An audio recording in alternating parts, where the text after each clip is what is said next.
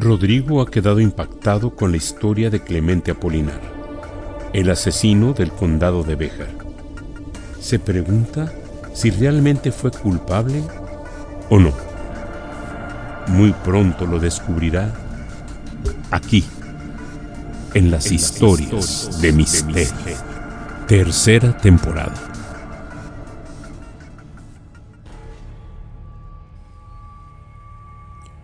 Kirby el menor de los hermanos Bernhard, corría como alma que lleva el diablo librando rocas y matorrales durante su desbocada huida.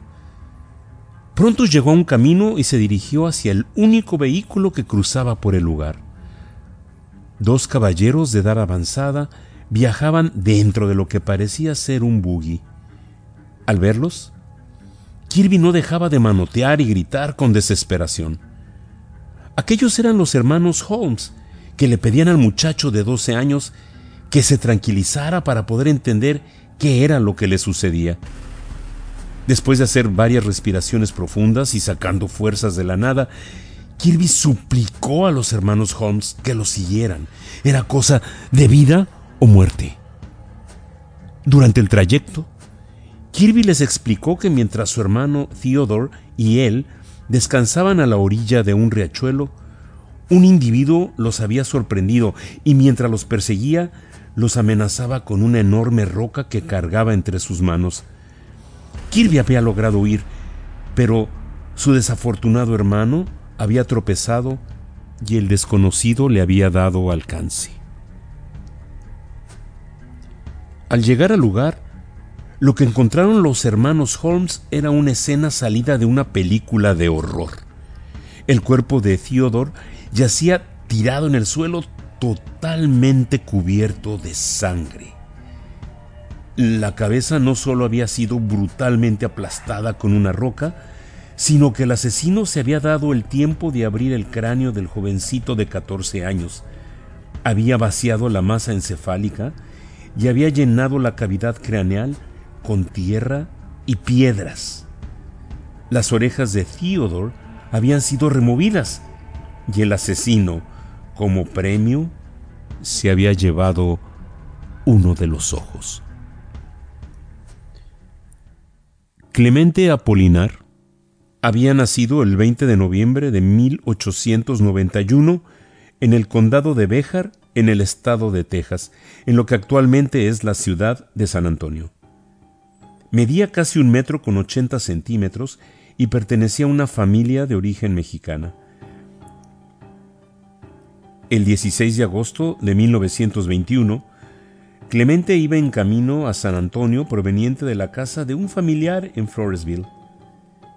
Era un día especialmente caluroso, pero afortunadamente, Clemente, a sus 29 años de edad, conocía muy bien la zona y se dirigió a un manantial que alimentaba al río Salado.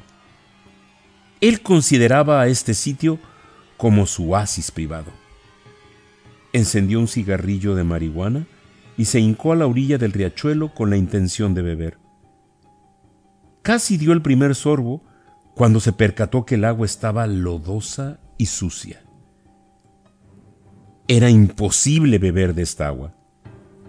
Clemente estaba furioso. Alguien había estado ahí antes que él y había removido el fondo del riachuelo con el propósito de ensuciarlo. Para Clemente esto no podía quedarse así. Tendría que darle una lección al culpable. Poniéndose de pie, se dirigió río arriba para dar con el responsable. No muy lejos encontró la causa del problema. Dos adolescentes habían llevado a su ganado a pastar y los animales tenían sus patas dentro del arroyo. Levantó una enorme piedra y se abalanzó sobre ellos. ¡Guau! ¡Qué historia tan macabra! dijo Martín. Su hermano Rodrigo miraba a la guía del tour con escepticismo. ¿E-, ¿En verdad esta historia es real? Desde luego que sí, le aseguró la guía. De hecho, Clemente Apolinar fue la última persona condenada a la horca en San Antonio. ¿Y ¿Quieren saber lo mejor de esta historia? El hotel en el que se hospedan fue la prisión del condado de Béjar y el lugar en el que ejecutaron a Apolinar. Martín y Rodrigo, de 12 y 14 años de edad respectivamente, eran los hijos del matrimonio Fernández y era la primera vez que visitaban San Antonio, Texas. La caminata por el centro de la ciudad había sido aburrida hasta que escucharon la historia del asesino del condado de Béjar.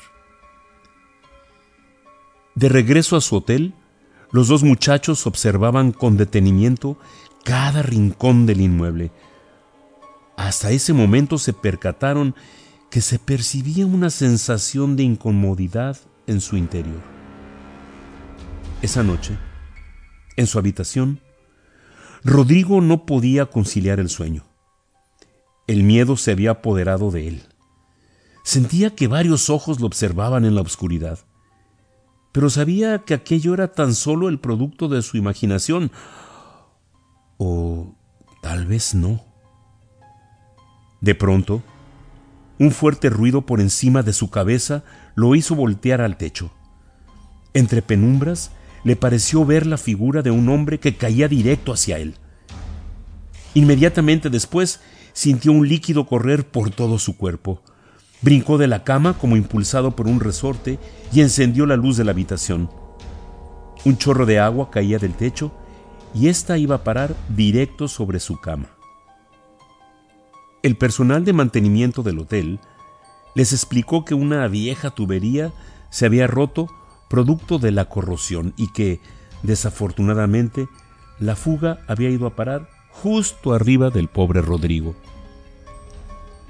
Para su hermano, Martín, esta había sido la experiencia más chusca de todo el viaje, pero para Rodrigo esto había sido una experiencia aterradora y definitivamente paranormal.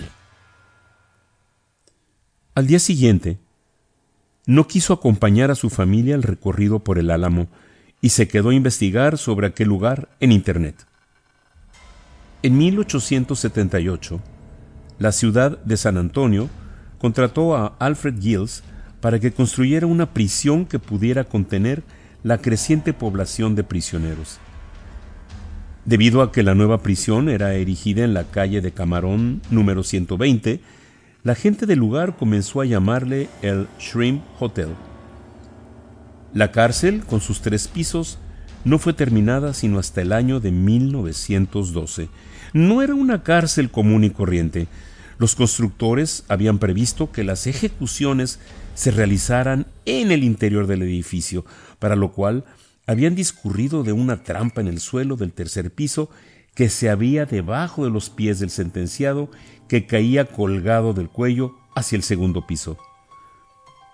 Rodrigo quedó boquiabierto cuando leyó que el sitio de las ejecuciones correspondía a la habitación 304 en el tercer piso y que los sentenciados iban a caer directamente a la habitación 204, la habitación que él ocupaba. En su investigación, descubrió que el caso de Clemente Apolinar estuvo lleno de controversias porque mucha gente lo consideraba un enfermo mental que no podía ser ejecutado, pero las autoridades de San Antonio lo declararon mentalmente competente y que sus acciones habían sido el resultado de su afición a la marihuana. Apolinar fue detenido a unas cuantas horas de cometer su terrible crimen y dentro de uno de sus bolsillos se encontró el ojo de Theodore Bernhardt. Al preguntarle por qué lo había guardado, solo dijo que porque quería conservarlo. El día de su ejecución, se reunió una gran cantidad de curiosos en el piso 2 de la prisión. Debido a la estatura de Clemente Apolinar, se decidió colgarlo de la parte más alta del piso 3 pero esto solo tuvo como resultado que la caída fuera más violenta y que la cabeza, al caer, casi se separara del cuerpo, provocando un macabro baño de sangre a todos los observadores del piso 2. Ya entrada la tarde, la familia Fernández regresó al hotel. Buscaron a Rodrigo, pero no pudieron encontrarlo. Ni las cámaras de seguridad ni el personal de recepción lo vieron salir del hotel. Rodrigo simplemente había desaparecido. La policía llegó al lugar e iniciaron una búsqueda frenética en su interior.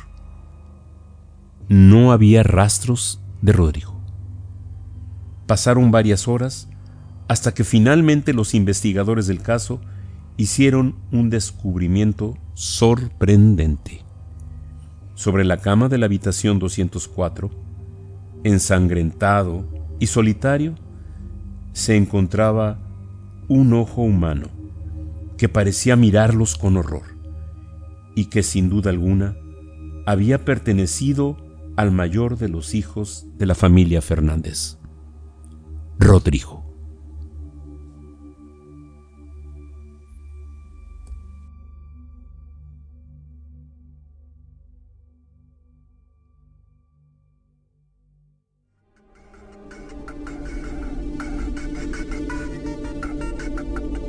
Estas fueron las historias de misterio, escrito y narrado por Edgar González.